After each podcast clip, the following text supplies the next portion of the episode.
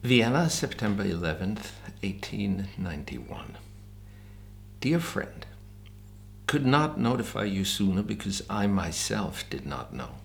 Now I can tell you that on September 15th I am expecting you impatiently and joyously in Vienna, Berggasse 19. Most cordially, your Dr. Freud. The neurologist Sigmund Freud writes these words to his colleague Wilhelm Fliess shortly after moving into Berggasse. The Freuds live here in Vienna's ninth district for almost half a century. Sigmund, Martha, six children, and sister in law Minna.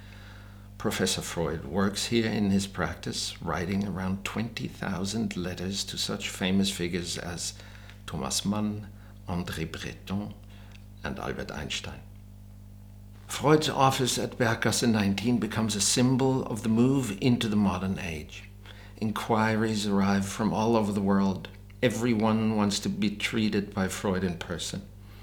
With his new methods, talking therapy and free association, Freud sets out to probe the human unconscious, thus establishing a new science that will forever change the way people see themselves.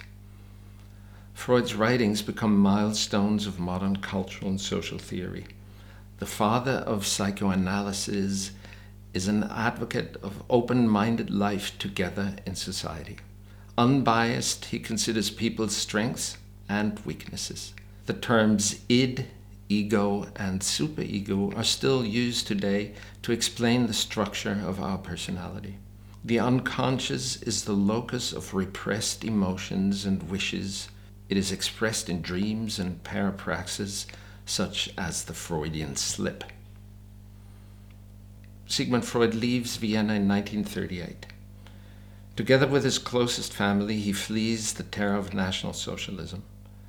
All of the family's furnishings are packed up and transported into exile in London.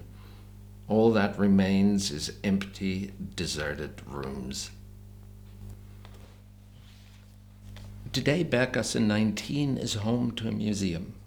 Attracting more than 100,000 visitors a year, this historical location is devoted to the study of Freud's life, work, and the history of his influence to this day.